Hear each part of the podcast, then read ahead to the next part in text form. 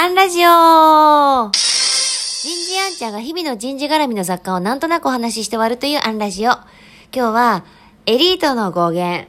こんなテーマでお話ししてみようと思います。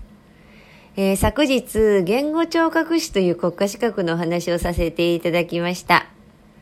ご縁あってたどり着いた陰行科の先生はもうそれは、真偽体ともに信頼できる人間味あふれる方でした。ちょうどその頃、自分の喉の病気のことを理解しようと思って本屋さんに立ち寄ったんですね。そうすると、近しい棚に、医師が自らかかりたい実力医師375名なる表題の本を見つけました。ん？と思って手に取ってパラパラっと眺めるとまさに自分がえー、通っているその陰行科の先生の名前が乗っかってて、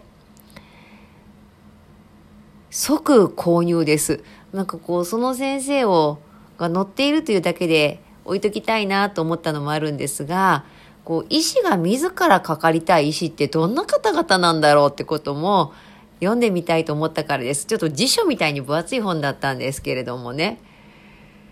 で、本の中には、こう、掲載の医師がこう名医なる条件みたいなものも一言ずつ添えられていてこれがまあ名言揃いというか奥深い、まあ、いくつかちょっとピックアップしてこう紹介させていただくと緊急事態時のトラブルシューティングがうまいこと。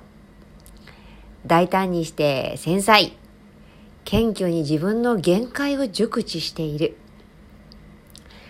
生涯学び続ける能力を持っている人。名医になりたいと真剣に考えている人。などなど。まあどんな道でも名人は共通だなぁと思って。読んでいました。そしてどの紹介されている医師もなんてエリートなんだろうって。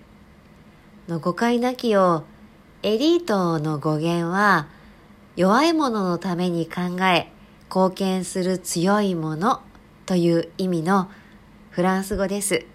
私たちがイメージするようなエリートとはちょっとかけ離れてるかもしれませんね。仮面ライダーもウルトラマンもエリートなわけです。今日はここまで。